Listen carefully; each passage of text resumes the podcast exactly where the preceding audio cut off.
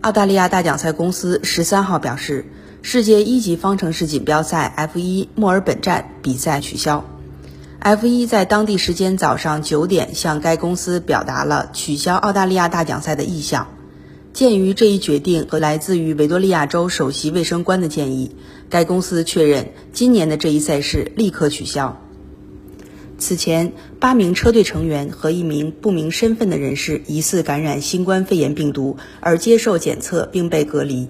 其中，麦克拉伦车队成员被确诊导致整个车队退出比赛，其余七名车队成员并没有被感染。原定于四月举行的 F1 中国站比赛已经推迟。